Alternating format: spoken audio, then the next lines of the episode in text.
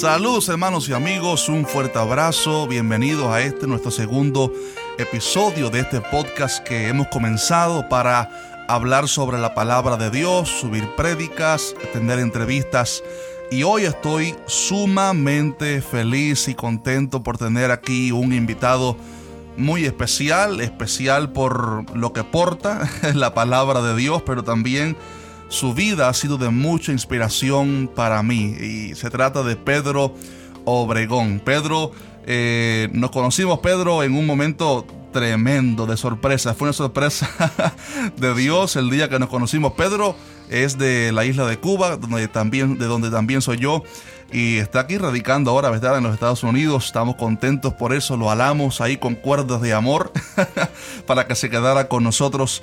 Y Pedro ha sido de mucha inspiración para mí, él es un maestro de la palabra, eh, me ha inspirado mucho para tantas áreas ministeriales, tantos... Eh, cuando se trata de predicar la palabra realmente me ha inspirado mucho. Eh, me senté durante horas eh, a través de cuando él venía a Estados Unidos de visita para aprender un poco de la palabra. Ha sido uno de los hombres que me ha inspirado. ¿Cómo estás, Pedro? Muy bien, gracias. Gracias por la bendición de estar aquí, de compartir con tantas personas que, que aman al Señor también y que, bueno, le siguen ahí en, en las redes. ¿Qué tiempo llevas aquí en Estados Unidos? Un año, ¿verdad? Un año. Tremendo, tremendo. Eh, Pedro estudió allá en la isla de Cuba. Pedro, cuéntanos un poquitico tu testimonio, cómo fue que te acercaste a Cristo antes de entrar en el tema de hoy que está sumamente interesante. gracias. conocí al Señor cuando tenía 19 años de edad. Eh, nací en una familia hace, como dos años quizás. y, nací en una familia comunista de mucho compromiso con el sistema de Cuba pero el amor de Dios es tan grande más allá de las circunstancias y todas estas cosas. Y cuando tenía 19 años comencé a sentir un interés por, por Jesucristo, por quién era Jesucristo, sobre todo porque yo usaba la barba y el pelo largo. y, y, entonces pues me parecía ¿no? al cuadro que había de, de, la imagen de Jesús que tenían, digamos, los católicos. Entonces, comencé a buscar información de quién era Jesús, de quién era... Mm. Y, por, de esta manera, bueno, Dios se las arregló para, para mostrarme a Jesús, quién era el Señor. Y, tiempo después, pues, mm, me predicaron, eh, me presentaron el Evangelio y tomé la decisión más importante de mi vida hace solamente 34 años. Tremendo, cómo el, Señor tuvo misericordia, porque es increíble que hay gente que intenta buscar a Dios, pero lo busca a través de únicamente la filosofía y no lo encuentra, ¿verdad, Pedro? Así es. Sin embargo, cuando alguien lo busca de corazón, de pronto se encuentra con Dios o Dios lo encuentra a él. Uh, Pedro, hoy vamos a tratar un tema sumamente interesante eh, mencionaba hace unos minutos atrás de cómo fue el día que nos conocimos. Les cuento rápidamente porque fue muy gracioso. Acá en nuestra iglesia en Miami, un, creo que fue un viernes, ¿verdad? Un viernes en, la noche. Teníamos un predicador invitado. Eh, creo que era, también era de Cuba, me parece. Estábamos esperando. Sin embargo, eh, no lo conocíamos físicamente, solamente habíamos oído de él, no conocíamos cómo lucía. Y pues cuando llegó el momento de presentar al predicador, mi papá eh, preguntó dónde estaba el predicador y no había venido esa noche. Y entonces en eso pasó el hermano Pedro para dar un saludo, porque preguntamos quién está aquí por primera vez. y alguien nos dijo, hay un pastor aquí con nosotros por primera vez en la iglesia que nos está visitando de Cuba. Y Pedro, ¿qué fue lo que se hizo? Eh, compartí una pequeña porción de un salmo. Sí. Y cuando... Te subieron al púlpito para dar un, sí, saludo. un saludo y, yo compartí la palabra porque no hacemos nada con presentarnos a nosotros mismos cuando tenemos a alguien más importante que presentar. Cierto, cierto. Y cuando terminamos el saludo, el pastor me, me, detuvo y me dijo que le había sentido en su corazón que yo había sido la persona que Dios había traído esa noche para compartir la palabra. Y déjame decirle que fue de mucha bendición, mucha bendición. ¿Fue esa noche que predicaste sobre un tal José. ¿Fue esa noche fue, o fue el, siguiente viernes que te invitamos de vuelta?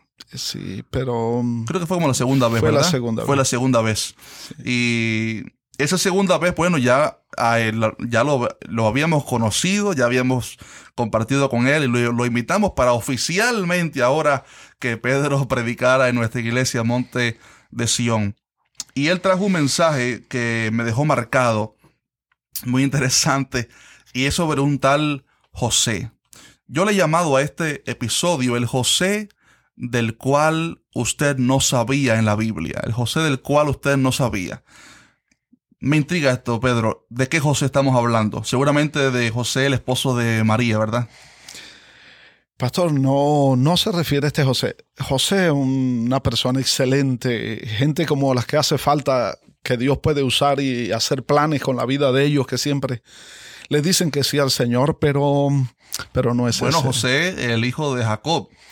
Ah, Ese fue un hombre recto. Fue un hombre recto, temeroso del Señor, a pesar de las eh, circunstancias. Eh, aprender mucho de él. Seguramente estamos tratando de él, ¿verdad? Muchas lecciones pudiéramos aprender de José, el hijo de Jacob, pero tampoco, tampoco es, él vamos a hablar. Bueno, se me ocurre un último José, de repente, José de Arimatea, del pasaje de allí en los evangelios. Tiene que ser él. José de Arimatea es una persona realmente interesante por ser alguien como anónimo que de pronto forma parte del relato más importante de la Biblia, pero tampoco se refiere a él. ¿De qué José estamos hablando entonces, pastor? Bueno, quizás tengamos que leer un pasaje bíblico para... Le sigo, por favor. Sí. Eh, se menciona por primera vez en Hechos capítulo 4, versículos 36 y 37. En los dos últimos versículos finales del capítulo 4 de Hechos de los Apóstoles. Entonces José, a quien los apóstoles pusieron por sobrenombre Bernabé, ah. que traducido es hijo de consolación, levita, natural de Chipre, como tenía una heredad, la vendió y trajo el precio y lo puso a los pies de los apóstoles. Wow. Ese José lo conocemos como Bernabé, ¿verdad que sí? Pero originalmente se llamaba José. No era su nombre de nacimiento Bernabé, sino que, ¿cómo fue que los apóstoles le pusieron ese nombre? Es interesante que José aparece mencionado aquí por primera vez, pero eh, cuando se le menciona es alguien que tiene una historia interesante que, contar. Me interesa. Y eh, José ha vivido de una manera, él ha manifestado su vida cristiana de un modo que, que se gana un nombre nuevo. Hmm. Es decir, cuando los apóstoles lo miran, mira a José, este hermano de su congregación, están mirando a alguien que está haciendo algo una y otra vez. No fue uno de los, que, de los discípulos de Cristo, de los doce. No fue uno de los doce. Fue alguien aparentemente que se convirtió cuando la iglesia nació ahí en, Jerusalén. Y, es parte de una gran congregación, es parte de una multitud de personas, pero dentro de esa multitud de personas, José hace determinadas cosas. O sea, él no es un apóstol, no es, un, no es uno de los diáconos tampoco, no es una persona que se haya mencionado antes, pero, pero este José vive de una manera, dice que los apóstoles le ponen por sobrenombre Bernabé, y el significado de Bernabé es hijo de consolación. En otras palabras, bueno, este recurso que se llama como un modismo de filiación, el hijo de consolación, cuando en la Biblia se menciona hijo de, está asociando a esta persona con esa cualidad. Mm, wow. De manera que él vive de una manera, él hace de una manera que la consolación no es algo que él hace una vez, sino la consolación viene a formar parte de su identidad. Algo continuo que es parte de su carácter. Algo que más, más allá de algo que él hace, se convierte en algo que él es. Wow. Y, y, el nombre precisamente hijo de consolación es que lo que sabemos sin que el relato lo diga, lo que sabemos es que este hombre, este José, siempre estuvo siendo un estímulo para otros de animar, de consolar a otras personas. Incluso eh, se le menciona aquí, Lucas lo menciona por primera vez como una introducción para un relato negativo que es el de Ananías y Zafira. Mm, Entonces, siempre he visto ese vínculo ahí entre lo de Bernabé y el relato y lo que relata luego sobre una historia distinta, diferente. Pero justamente se le menciona porque dice que tiene una heredad, vende esa heredad, digamos, como una finca, y, trajo no el diezmo, no una porción, sino trajo el precio de esta heredad y hmm. la puso a disposición de los apóstoles. Incluso era de Chipre, una tierra sumamente próspera. Había gente muy rica ahí, Chipre. Natural de Chipre. Eh, lo interesante de esto es que muchas personas no se dan cuenta que hasta en el hecho de dar, nosotros podemos estimular también a otros. Es decir, cuando este hombre da el precio de la heredad y la pone a disposición de la obra de Dios, Él está diciéndole a otros, esta es la obra de Dios. Y aquí mm. podemos poner el corazón, los recursos, el tiempo, la vida, porque esta es la iglesia del Señor. Y es llamativo que eh, a veces no nos damos cuenta cómo lo que nosotros hacemos puede ser estimulante para otras personas. Y cómo consuela, por ejemplo, una ofrenda, cómo consuela a alguien. Y cómo lo que Él da puede servir para el progreso y el bien de la obra de Dios o para ayudar a necesitados o cualquier otra cosa. Muchas veces no nos damos cuenta que en la manera de asumir el Evangelio estamos siendo instrumentos para algo. Mm. Y en este caso, por ejemplo, eh, digamos, es como, como que llueve y nos quedemos en casa y el vecino que sabe que estamos en casa dice, bueno, lo que esta persona cree no es tan importante, ¿no? Mm. Pero cuando alguien manifiesta un nivel de compromiso en la vida práctica, está declarando un mensaje a otras personas. De eso habló un poquitico Santiago, ¿cierto? Así es sobre cómo eh, más allá de, solamente tener una fe, hay que demostrar esa fe a través de las obras. Y dijo Cristo, para que vean vuestras buenas obras y glorifiquen entonces a vuestro Padre que está en los cielos. Así Interesante. Y muchas veces nos perdemos la bendición de, de un modelo como el de José, y nos quedamos con el nombre que llegamos. Muchas veces vinimos con un nombre, nos quedamos con ese nombre y no hacemos una historia nueva. Mm. Eh, eh, es interesante, por ejemplo, digamos en las cartas de Pablo, cuando él presenta eh, la realidad de lo que somos en el Señor, y estoy pensando, digamos, en la carta a los Efesios, por ejemplo, lo que somos en el Señor. Y, cuando él habla de, digamos, de la salvación por la fe, por la, por la gracia, pero dice seguido a esto, porque somos hechuras suyas, creados en Cristo Jesús para buenas obras, las cuales Dios preparó de antemano. para que anduviésemos en, ellas.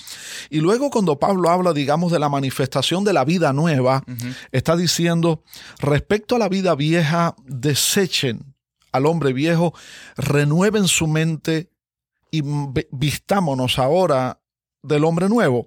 O sea, y ahí está diciendo. El estar en Cristo nos lleva a comenzar a escribir una historia nueva. Y muchas veces nos quedamos con la historia vieja. Lo que más se destaca es. Y nos sentimos orgullosos de ella muchas de lo que fuimos. Tú no sabes quién yo era antes. Mira, yo hacía esto, yo tenía tanto dinero. y nos enfocamos en la historia del pasado. De los golpes que dieron o de la droga que se fumaron. Ay, ay, ay. Cuando y, Pablo le dice, digamos, por ejemplo, en, la expresión práctica de esto, digamos, el que robaba, el que hurtaba, no hurte más. Y cuando una persona dejó de hurtar, gloria a Dios por eso, pero no está escribiendo una historia. Falta algo ahí. Trabaje, ahora trabaje con sus manos haciendo lo que es bueno para que tenga que compartir con el que tiene necesidad. Hay transformación ahí. Entonces, el, eh, el que mentía, deje de mentir. Y eso está bien. Pero ahora, ¿de qué manera va a usar su palabra? Es decir, que hable la verdad porque somos miembros los unos de los otros y ahí está manifestando esos pasos. Muchas veces nos quedamos con el orgullo de lo que abandonamos o lo que dejamos de ser, pero no progresamos para ser para hacer una nueva mm. historia en el Señor. Estamos hablando un poco si no me equivoco, de algo de crecimiento espiritual, ¿verdad? Es una enseñanza tremenda sobre eh, la responsabilidad, o más que eh, no solamente responsabilidad, sino deber y algo que funciona, que debe funcionar así en un, nuevo creyente, alguien que ha nacido de nuevo, y es eh, crecer en su vida espiritual, no, no quedarse como niños. Cuéntanos un poquitico sobre Bernabé, ¿cómo fue que él pudo crecer? Es interesante eh, justamente cuando hablamos de, José de esta manera, bueno, el José desconocido, porque todo el mundo conoce quién es Bernabé, todo el mundo conoce la nueva identidad de este hombre, pero esta, esta persona es miembro de una congregación enorme, eh, recordamos la congregación en, Jerusalén.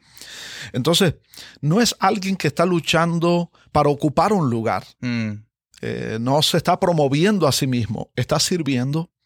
Y justamente el modelo del crecimiento que es Jesús, está basado en un liderazgo de servicio, mm. ¿verdad? Como el líder siervo que es Jesús, siendo ejemplo de otros. Pero esta persona llega a destacarse de tal manera que llega a ser conocido por los apóstoles. es parte de una gran congregación, pudiera ser uno más. Ajá.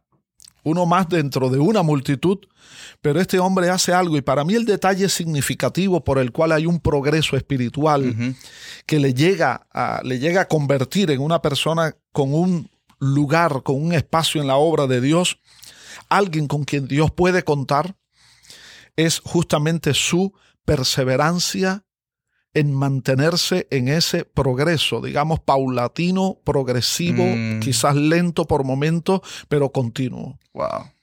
Es decir, el ganarse un nombre nuevo. Él, no dijo, voy a hacer, voy a consolar a otros, voy a estimular, voy a animar la fe de este otros. Este, nuevo nombre. Para yo alcanzar este lugar. ¿Cierto? Entonces, sencillamente es algo que lo hace con su corazón para el Señor. Y, y justamente el mantenerse desarrollando esto, nadie le dio un diploma, nadie le dio un mm. certificado, nadie lo paró al frente para de alguna manera sencillamente hacerlo como enseña la palabra, que lo hagamos para el Señor, para el Señor. Pero para mí el detalle significativo en la vida de este hombre es justamente cómo él hace algo, pero no como un hecho aislado. Yo creo que parte de la falta de progreso espiritual de los creyentes es que nos sentimos satisfechos cuando hemos hecho algo mm, mm. y ya. Nos quedamos con la satisfacción sin mirar que Dios tiene un plan mucho más allá y que nuestro progreso en el Señor en gran manera depende de la constancia, de la perseverancia. No siempre vamos a ganar todas las batallas, pero debemos mantenernos luchando. Así es, así es. Eh, no todo es victoria, no todo, nadie te reconoce, pero sigue adelante, porque ese progreso espiritual en gran manera está en dependencia de su constancia en el bien hacer. Interesante, interesante. Así que, bueno, Bernabé fue alguien entonces que se le cambió el nombre por un sentido, por un, por un propósito real, y era que él había eh, comenzado a escribir una nueva historia, una historia de consolar a otros, de permanecer, una historia, como decía el pastor, que no se quedó en un evento, en un momento, como habla cuando eh, vendió, y trajo todo los pies de los apóstoles, pero que era algo continuo, algo que él practicaba todos los días. Cuéntame un poquitico más sobre eh, en su desarrollo, ya cuando él había crecido un poco, cómo usó Bernabé, eh, digamos que su aprendizaje de crecimiento en Cristo para bendecir a otros. Cuéntanos un poquitico de esta historia. Sí, es interesante porque es una pregunta que yo me hacía también. Yo digo, este hombre que, que, se gana este lugar, este reconocimiento en el sentido de que mm, no de que se le reconozca por ponerlo en un lugar, digamos, eh, elevado, un título, pero sí en, desarrollar una nueva identidad en el Señor.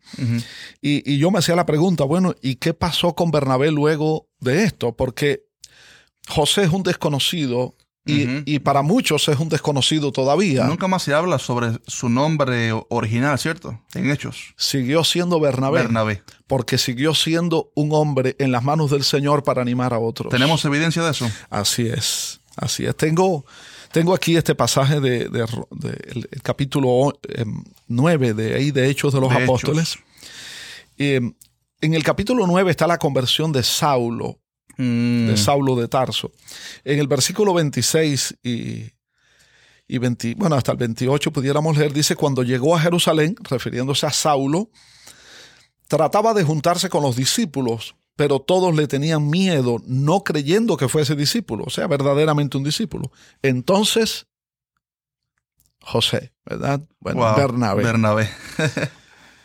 tomándole, lo trajo a los pies de los, a, a los apóstoles y les contó cómo Saulo había visto en el camino al Señor el cual le había hablado y cómo en Damasco había hablado valerosamente en el nombre de Jesús mm. y estaba con ellos en Jerusalén y entraba ahí. ¿Por, qué tuvo tanta relevancia eso que, eso que hizo Bernabé? Le, recordamos un poquitico a los nuevos en la fe que Saulo, como después lo conocemos más como Pablo, eh, no era un hombre demasiado bueno, era un, era un fariseo judío que perseguía a la iglesia de Cristo pensando que eran unos herejes, ¿verdad, pastor?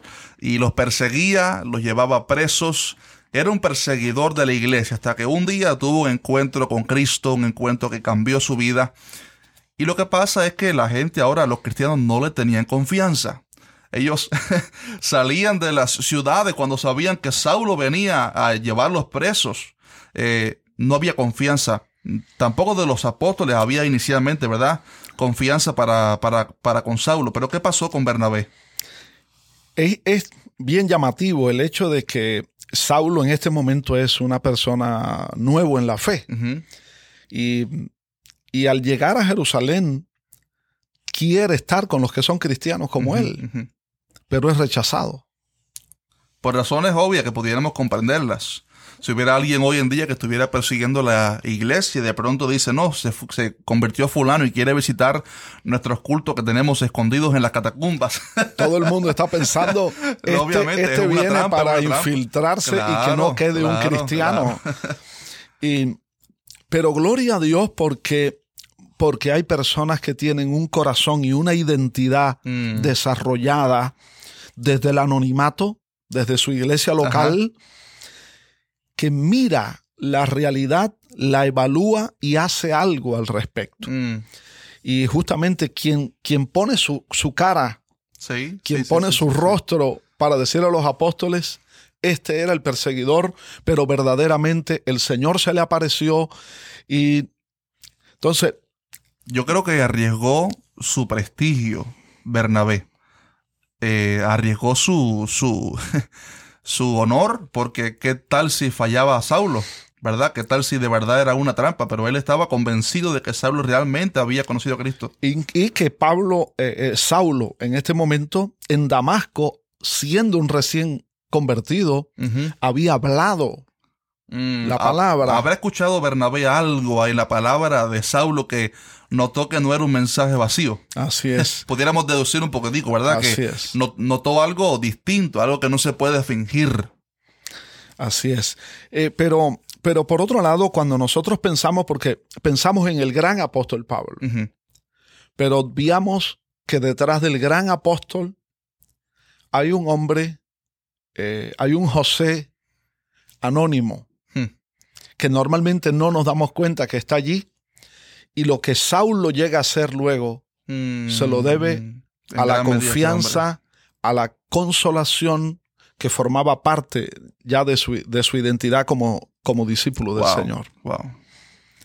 Entonces, eh, justamente en el progreso de Bernabé, es decir, de José a Bernabé, es un detalle significativo de alguien que ha vivido una experiencia, una vivencia, que ahora se convierte en un instrumento para que otros crezcan. O sea, no solamente creció él espiritualmente, sino que ahora está siendo un instrumento para que otros crezcan también.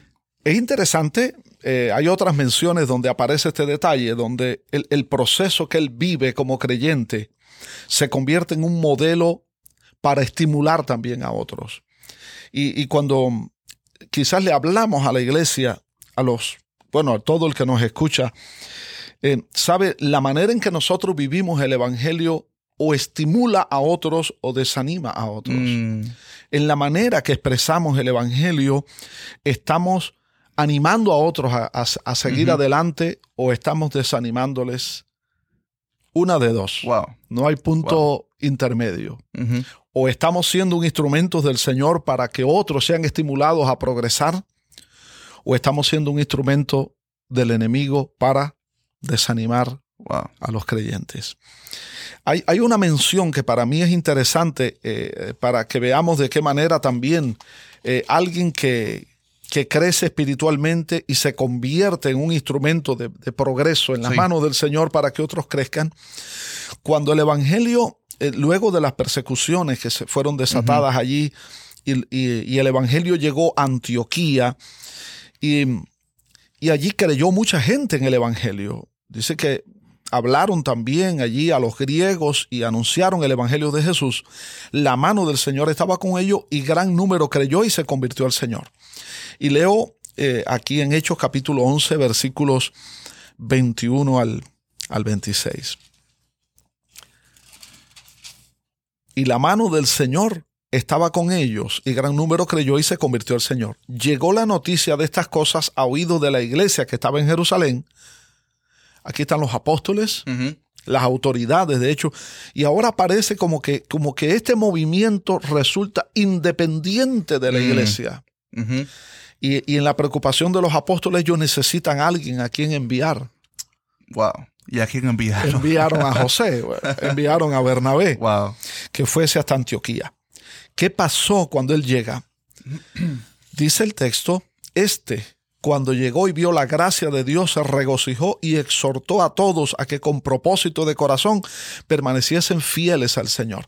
Eh, eh, me detengo un momentito para que miremos esto. El que ha vivido el compromiso puede incentivar el compromiso en otros. Wow, wow, la persona que ha vivido un proceso en el que se ha mantenido puede decirle a mm, otros mm. con un bagaje, con una autoridad. Son credenciales. que le dan una autoridad para decirle, permanezcan fieles al Señor, o sea, permanezcan, echen adelante. Y dice, dice de, de él, Lucas, aquí, porque era varón bueno y lleno, del Espíritu Santo y de fe. Y gran multitud fue agregada al Señor. Entonces, Lucas de pronto se detiene a considerar otra vez a Bernabé para decir era, era bueno. Y está hablando del carácter de la bondad y está hablando de alguien lleno del Espíritu Santo. Y sigue en, el hilo de que no fue un evento que sucedió años atrás. Vemos aquí años después que todavía sigue. Es decir, él no estaba buscando un nombre. Ajá estaba procurando la gloria de Dios a través del servicio. Claro. Así es. Y lo que sigue, aquí dice, después fue Bernabé a Tarso, a Tarso. para buscar a Saulo. Hmm. Y hallándole le trajo a Antioquía. Y otra vez nos detenemos porque no solamente nos habla de un, de un crecimiento numérico de la hmm. iglesia bajo el ministerio de Bernabé, también nos habla de que al haber un crecimiento numérico, él se da cuenta que necesita reestructurar a la iglesia y necesita ayuda. Y él busca a alguien que le debía a él, de hecho, parte también de su progreso. Pero en este momento Saulo está en la ciudad donde nació. Es un anónimo, todavía aquí es Saulo. Todavía no es el Pablo que conocemos. No es el apóstol. Ajá es un miembro de, la iglesia. Pero Bernabé, y es parte de su, de su carácter en el Señor, de, tener la capacidad de ver el potencial en otros. No, no para, no para, para una controversia. Sí, sí, sí, sí, Porque mm, lamentablemente es la tónica que, que gobierna en muchos lugares. Sí. Pero una persona con un corazón así como este, que es un modelo para todos nosotros, es alguien que busca al otro para darle oportunidades, mm, para incluirle, no para excluirle. Y dice que le trajo a Antioquía. Es interesante también, y he dicho que es interesante varias veces ya, porque... Pero de verdad lo es. así es, porque este versículo que sigue, el 26, que vamos a leer ahí, eh, eh, muchas personas lo conocen, pero no lo conectan con Bernabé. Mm. Y se congregaron allí todo un año, está hablando de Bernabé y Saulo, eh, con la iglesia y enseñaron a mucha gente. Y a los discípulos se les llamó cristianos. Por primera vez. Por primera vez en Antioquía. ¿Qué trabajo habrán hecho ahí? ¿Qué trabajo? Es interesante porque el relato comienza por ver al movimiento de lo que Dios está haciendo en Antioquía como algo que hay que juzgarlo desde el criterio de la iglesia de Jerusalén, como algo independiente. Sin embargo, por primera vez se le llamó cristianos, es decir, cómo a pesar de la separación geográfica, este movimiento, lo que está pasando aquí, lo que Dios está haciendo con este hombre, se convierte en el primer lugar en donde la gente fueron conectadas con el modelo de Cristo, mm, que es lo que significa mm, cristianos. Mm, claro, A semejanza de Cristo, seguidores de Cristo. Lo que parecía al principio del relato como algo independiente que era necesario verificar por la influencia de Bernabé y de Saulo. Estas personas son también transformadas para convertirse en seguidores de Jesús. Impresionante, impresionante. Dieron un ejemplo tremendo ahí. Levantaron gente, seguidores verdaderos de Cristo. Después Saulo creció ministerialmente. Así es. Eh, se convirtió en un hombre tremendo. Ya dijimos que eh, mucho de eso se lo debe a Bernabé. Bernabé que puso su confianza en él. Ahora lo vemos aquí en Antioquía, que lo llamó al ministerio para incluirlo, incluirlo en el, en el servicio Pablo creció entonces, se hizo el gran Pablo que conocemos hoy, eh, escritor de tantas epístolas, bueno, realmente un hombre tremendo. Yo creo que Pablo llegó a superar a Bernabé en tanto conocimiento, ¿verdad? Y creció tanto, tanto, tanto. Sin embargo, hubo un momento en el ministerio de Pablo, porque ellos salieron después a, ministrar, ¿cierto? A otros lugares. Antioquía se, se convirtió en, de donde salían los misioneros y dieron varios viajes por tantos, tantas ciudades predicando la palabra, Pablo y Bernabé. Sin embargo, hubo un momento donde hubo una separación entre ellos dos. Cuéntame un poquitico sobre esto, pastor. Así es. Eh, antes te, recuerdo que la iglesia de Antioquía se convierte en la iglesia modelo del Nuevo Testamento.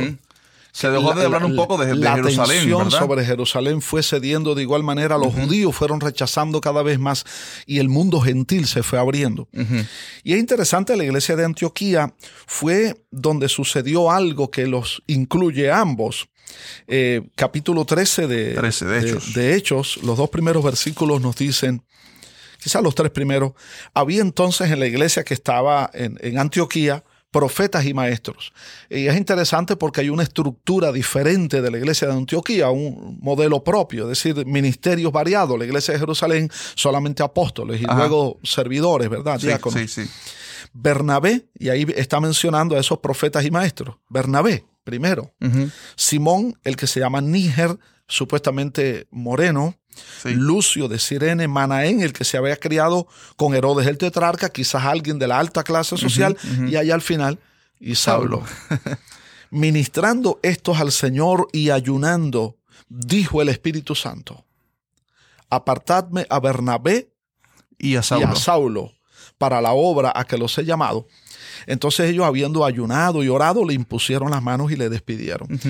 Aquí hay varios detalles que son interesantes. Una iglesia modelo donde hay una diversidad de ministerios en armonía, a pesar de ser personas tan distintas. Y por otro lado, una iglesia donde el Espíritu Santo puede hablar y hay gente que le escuche. Así es. Y hagan, porque desde el punto de vista de la lógica diríamos, si todo está progresando también en Antioquía bajo el liderazgo de estos hombres, ¿por qué llevarlo? ¿Por qué sacarlo de aquí? Pero ellos sencillamente, habiendo ayunado y orado, le impusieron las manos y los despidieron. Los viajes misioneros comienzan justamente desde la iglesia de Antioquía, ¿verdad? Como centro misionero hacia donde el evangelio ¿verdad? va llegando a todos los lugares. Y, y justamente la separación que se produce entre ellos luego del concilio de Jerusalén, capítulo 15 de Hechos de los Apóstoles, eh, al, final del, relato, y ahí está, ya aquí se menciona Pablo. ya, Antes era este Saulo. Saulo, ya aquí es Pablo, que significa pequeño. Y en los versículos eh, del 36 en adelante, aparece este relato donde nos confronta, ¿verdad?, con esa historia. Después de algunos días, Pablo dijo a Bernabé, versículo 36, ah, le dijo, volvamos a visitar a los hermanos en todas las ciudades en que hemos anunciado la palabra del Señor para ver cómo están. Ya habían ido dos veces, ¿verdad? Ya habían sucedido dos viajes misioneros. Por todas aquellas ciudades. Ahora iban a hacer un tercer viaje. Ahora vuelven, eh, vuelven. Eh, este es el segundo viaje. Este es el segundo, ¿verdad? Este el segundo. ¿Y qué sucede ahí? Entonces, y Bernabé, este hombre con un corazón estimulante hacia Como lo había comprobado. quería que llevase consigo a Juan, el que tenía por sobrenombre Marcos. ¿Quién era este Marcos? Había estado con ellos en el. es un sobrino de, Bernabé. ¿Es el mismo Marcos, escritor? Que escribió pues, presumiblemente el mismo que escribió el Evangelio. El Marco que está después de Mateo para los nuevos en la fe, Mateo Marcos, que... Así es, que escribe el relato del Evangelio. Pastor, no sabemos mucho sobre Marcos, ¿verdad? No hay mucho Marcos, pero posiblemente llegó a ser ayudante de Pedro, y esto lo decimos extra bíblico, ¿verdad? No está en el relato de la que escuchó de Pedro, ¿verdad? Todas las, las historias Porque de Cristo. la manera en que él presenta el relato lleva la personalidad de Pedro en acciones constantes, y, y, Pedro habla eh, también... Eh, entonces, es para otro episodio. Así es. Entonces, en el, durante el primer viaje misionero, cuando comenzaron determinadas tribulaciones por causa de la predicación de la palabra, eh, este muchacho que es una, una persona joven, eh, se acobardó y regresó donde su mamá. Wow, wow. Y ahora Bernabé quiere llevarle. Eh, Dice, pero a Pablo no le parecía bien llevar consigo al que se había apartado de ellos desde Panfilia y no, y no había ido con ellos a la obra.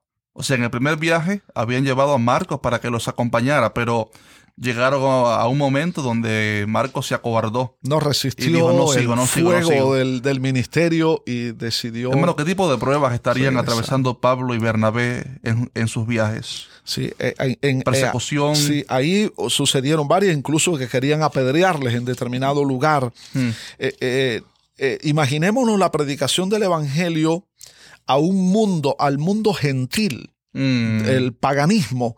Entonces, en determinado lugar eh, creían que, que, Bernabé era Júpiter y que Pablo era Mercurio, ¿verdad? Los dioses de... Eran naciones muy idólatras y muy entregadas también a los pecados sexuales, ¿verdad? Así es. Algo que cuando, como cuando Pablo habló al rey eh, creo que fue Agripa, ¿verdad? Sobre la consagración y cómo abstenerse. Dice que rápidamente él cerró las puertas el hombre y a las palabras de, Pablo se alarmó. Así es. ¿Cuánto odio Por la tendría? exigencia del Evangelio también. Yo creo que Marcos tal vez no sabía lo que se estaba enfrentando. Era demasiado joven. Quizás demasiado joven. Ah, e, el, punto está, y, y cuando uno visualiza de alguna manera la controversia que se produce entre estos dos hombres de Dios. Es interesante que, que, ellos mantienen la perspectiva de no mirar al otro como un enemigo, sino de discutir un asunto manteniendo mm. la cordialidad de ellos, ¿verdad? Como siervo del Señor. Pero uno se imagina a, Bernabé diciendo, vamos a llevar a Marcos. Y a Pablo decir, ya lo llevamos la otra vez. A ver, pongamos que yo soy Pablo, tú eres Bernabé. ¿Por qué quieres llevar a, Marcos? Es joven. Es joven, hay que darle una oportunidad. Pero nos abandonó en el primer viaje. Es cierto, pero quién sabe si la próxima oportunidad, si lo animamos un poquito, él puede llegar a ser más fiel, más constante. Yo estoy seguro, estoy seguro, Bernabé, de que nos va a defraudar otra vez y seguramente en un momento crítico. Pablo, no sea radical. Yo creo honestamente que si hubiera sido yo, hubiera actuado como Pablo. Yo quizás hubiera actuado como Bernabé. Me gustaría actuar como Bernabé. Me hubiera gustado actuar como Bernabé, pero soy sincero. Creo que hubiera hecho como Pablo. No, Marcos, estás desechado para siempre. y, el punto llega aquí. Hay un desacuerdo tal. es decir, cada uno está tan definido en su postura. Pero no rompió. Sin, romper, como es natural, la relación. Eh, pero lo interesante es que deciden sencillamente, Separarse. en lugar de separarnos, vamos a multiplicarnos. Vamos a seguir haciendo lo mismo, pero cada uno tomando a otro. Eh, y Pablo tomó a Silas y, Bernabé tomó a Marcos. Hubo un desacuerdo grande, ¿verdad? No, no fue una discusión de cinco minuticos, fue algo, algo que era, estaban apasionados por eso, porque eh, de, una manera u otra imagino que querían seguir juntos, pero no se pusieron de acuerdo al, final y tomaron eh, caminos distintos hacia la geografía, pero no, no en el propósito. No espiritualmente, ni en el propósito de Dios, ni, personalmente. Ese es el problema que veo eh, con muchas personas, muchos cristianos que eh, aman una enseñanza con tanto celo que eh, digamos que desprecian a otros hermanos que piensan de una manera distinta, no sobre temas tan fundamentales como que Cristo es el Señor, como que la salvación es a través de la fe, sino temas, por ejemplo, estamos hablando en estos días sobre el Apocalipsis, ¿verdad? Son temas que son de la escatología, son temas que que eh, hay un cierto misterio en la palabra porque Dios lo ha permitido así. Sin embargo, no podemos eh, enemistarnos unos a otros. Y yo he visto mucho siempre en los comentarios en mis videos y también en otras personas que dicen, eh, llaman a otros que piensan de una manera distinta, hijo del diablo, falso maestro, y no actúan como estos hombres de Dios. Creo que la, la madurez esto es una enseñanza entre tantas que estamos dando aquí. La madurez en Cristo nos hace, cuando son temas así, simplemente seguir amándonos, respetándonos, eh, compartiendo juntos eh, y teniendo en cuenta, en inglés dice, we agree to disagree. Nos ponemos de acuerdo en, no estar de acuerdo. Y son cosas que son irrelevantes muchas veces a la salvación. ¿Qué madurez de Bernabé? Y de Pablo. Cada uno llevó uno entonces. Así es. Es interesante porque en la postura de ellos, digamos, eh, si pensamos en, en, los tiempos antiguos, Abraham y, su sobrino Lot, cuando llegan a tener, es decir, Dios les bendijo tanto.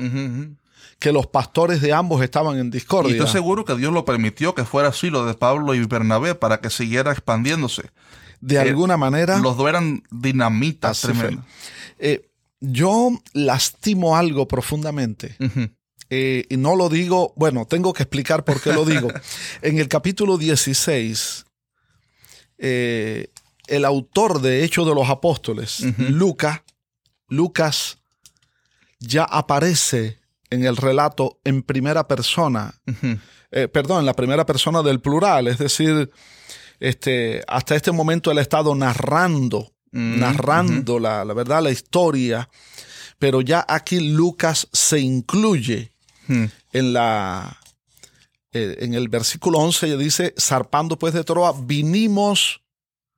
¿Qué sucede? Que Lucas viene con, con Pablo y nos perdemos el relato de las cosas que Dios hizo por medio de Bernabé y de Marcos. O sea, Lucas fue uno de los nuevos convertidos, un médico. Un médico. Que comenzó entonces a caminar con Pablo. ahora va con Pablo. Junto con Silas, ¿verdad? Así es. Marcos no estaba entonces en ese grupo. Y Marcos se fue con quién? Con Bernabé. Con Bernabé. Es decir, Bernabé le da la oportunidad a este joven. Sí. ¿verdad? Ya sabemos que llegó a ser el autor del Evangelio Bernabé y ayudante de Pedro. Trabajo misionero sí. con Marcos. Y, eh, pero, pero nos perdemos lo que Dios hizo por medio de ellos, no mm. porque no hicieran nada, sino porque Lucas hace... hace Está acompañando ahora a Pablo. Acompaña a Pablo. Y no narra lo que sucede después con Bernabé y Marcos. Pero eh, hay una respuesta bíblica para saber quién tenía la razón. ¿Cuál de los dos? Cuando, cuando Pablo escribe su, su última carta, segunda a Timoteo, es la carta donde Pablo dice, bueno, pues yo he acabado mi carrera, ya eh, yo terminé. sí.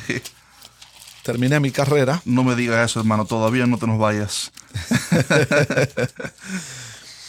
y y en esta carta, em, capítulo 4 de 2 Timoteo, versículo 11, solo Lucas está conmigo. Es interesante que este recién convertido que Pablo llevó consigo también, ¿verdad? Solo Lucas está conmigo. Toma a Marcos y tráele contigo porque me es útil para el ministerio. ¿Cómo que me es útil para el ministerio? no era que era inútil y que no se podía eh, no los podía acompañar porque los iba a defraudar otra vez. Bueno, aquí está, aquí está Pablo. Después de años de servicio al Señor, ya esperando, como él decía allí, ¿verdad? que su carrera había terminado y solamente esperaba la corona que le daría el Señor, juez justo, dice no solo a mí, sino a todos los que aman su venida. Y aquí está Pablo diciéndole, toma a Marcos y tráele contigo, mm. porque me es útil para el ministerio. Entonces, fue inútil en un momento determinado. A causa de su juventud o de su falta de entrenamiento. No estaba preparado aún. Pero es interesante cómo vemos a Bernabé aquí. cómo, cómo tomamos a alguien que ha fallado. Diamante bruto. para convertirle en alguien de utilidad para la obra del Señor. Podríamos deducir que lo mismo que hizo Bernabé con Saulo, quizás lo hizo con Marcos. Lo llevó a través de un, una vida de crecimiento. un proceso. Y ahora vemos a un Marcos que es útil para el ministerio. Así es. De este muchacho a quien Bernabé pudo decirles, fallaste la primera vez, pero vamos adelante. Vamos adelante, vamos a vamos a rehacer la historia, vamos a reescribir nuestra historia. Nos equivocamos, fuimos inútiles hasta ayer, pero vamos a hacer una historia distinta en el Señor. Y, le da la oportunidad. Cuán estimulante pudo haber sido para Marcos, para, el, para su progreso espiritual, tener a alguien que le dé... Que confiar en él. Otra vez. Sí, sí, sí, sí, sí. sí. Otra vez. Qué interesante, pastor. Qué interesante. Creo que esta cualidad de Bernabé se parece mucho a la de Cristo. A una de las tantas cualidades de Cristo que, que debemos imitar. Me recuerda cuando, como Cristo le dio otra vez una oportunidad a Pedro. Así es. Después de que lo negara tres veces y Cristo, lleno de amor y misericordia, otra vez le dio una oportunidad, así como le dio una oportunidad a la mujer adúltera. ya la gente, los judíos iban a, a lapidarla pero Cristo le dio una segunda oportunidad. Así es. A Pedro le dio una segunda oportunidad. Creo que todos nosotros hemos sido testigos de que Cristo también a nosotros nos ha dado no segundas oportunidades, terceras, cuartas y enésimas. Así es. Porque... Pero nos cuesta a nosotros darle oportunidad entonces a otro. Y ahí está. La misma misericordia que hemos recibido, que podamos compartirla con otros. Se dice que el mar muerto eh, es tan salado que no puede haber vida en él. No hay... Solo una bacteria existe, solamente. ¿Cuál? Extraña, es algo extraño, pero solamente una bacteria se ha encontrado en el mar muerto. No hay, no hay vida, no, no, hay peces. No hay peces. No hay, no hay vida porque se estila, lo, lo, lo que se ve siempre es que los ríos desembocan ¿Dónde? En, el mar. El mar entonces desemboca en el océano. Y el mar muerto no desemboca en nada, ni en nadie. Y por eso tiene una concentración de sal tan grande que no puede haber vida en él. Aquella persona que ha recibido misericordia de Dios, pero no muestra misericordia a los demás, se vuelve alguien seco, alguien que no da fruto, alguien salado en todo el, en todo el sentido de la palabra. Porque hemos llamado, hemos sido llamados a dar de la misericordia que hemos recibido, como la, la palabra que dio Cristo, de aquel hombre que fue perdonado y después no quiso perdonar a aquel que le debía a él. en el prólogo de Juan, del apóstol Juan en el Evangelio, es interesante, dice, por la eh, por, pues la ley por medio de Moisés fue dada, pero la gracia y la verdad mm. vinieron por medio de Jesucristo. La gracia y la verdad. Y la verdad. A veces somos de tan la verdad mm. que nos que olvidamos la gracia. la gracia. Y a veces algunos vamos tanto a la gracia que nos olvidamos de la verdad. Y en la persona de Jesús están mm. ambas cosas. Cuando en el mismo Evangelio de Juan, cuando Jesús confronta a Pedro, lo trae a una escena muy parecida a la de la negación, una madrugada, unas brasas, como donde Pedro se puso al lado de los aguaciles para calentarse. Y en ese mismo lugar tres veces le preguntó, ¿me amas? Mm. Y le vuelve a recordar que él lo llamó con un propósito, a pesar de Pedro. Y curioso que lo llama de la misma forma de cuando Pedro había conocido a Cristo. Así es. El milagro idéntico, ¿verdad? Cuando Pedro, digamos que siguió a Cristo, le precede un milagro tremendo y es que habían estado intentando pescar toda la noche, toda la noche y no habían conseguido nadie. De pronto, un tal maestro que pasaba le dijo, tiren la red al otro lado. Y hubo una pesca milagrosa tan grande. Ahora, el Pedro triste, eh, fracasado. fracasado, deprimido por haber fallado. En ropa interior. En ropa interior. Se había despojado su ropa. Otra vez haciendo lo que hacía antes. Y ahí de pronto aparece un Jesús. Aleluya. Que le da una indicación y otra vez vuelve a al otro lado. Y dice el relato que Pedro dijo, ese es Jesús. hubo un, un clic que hubo ahí cuando él vio el milagro y se tiró nadando. En esta escena se combinan los momentos de la vida de Pedro, de su primer encuentro con el Señor, de la negación y del, y del llamado al ministerio. Tres, tres, cosas. Y Jesús viene para decirle, a pesar de ti, todavía te tengo en cuenta. Wow. Todavía cuento contigo. Yo he visto esa misericordia conmigo muchas veces. Gloria a Dios por eso. Cada uno de nosotros es un testigo fiel de la misericordia de Dios. Pastor, ¿cómo podemos encontrarte en el YouTube? Eh, tengo un canal que se llama Un mensaje para ti. Un mensaje para ti. Sí. Un canal de YouTube. Amados, búsquenlo ahora mismo, por favor. Yo he estado escuchando alguna de esas meditaciones tremenda, de mucha bendición. Vayan ahí, por favor, suscríbanse. Eh, ¿Qué tipo de contenido estás subiendo ahí? Eh, ahora son, son, mensajes cortos que tratan sobre cómo lidiar con, las pruebas, con las mm. adversidades. Pero no estamos en prueba. Constantemente, solo necesitamos todo. Por eso es un mensaje para ti. ¿Quién no, no, pasa por prueba? Yo necesito ese canal. Yo necesito alimentarme. Pastor, gracias. Algunas últimas palabras, por favor. Cuando miramos el modelo de alguien que ha recorrido el camino y lo ha hecho bien, nos es estimulante para nosotros que todavía estamos avanzando, que, queremos crecer, que queremos progresar. Lo mejor por el Señor siempre está por venir. Lo mejor siempre está por delante.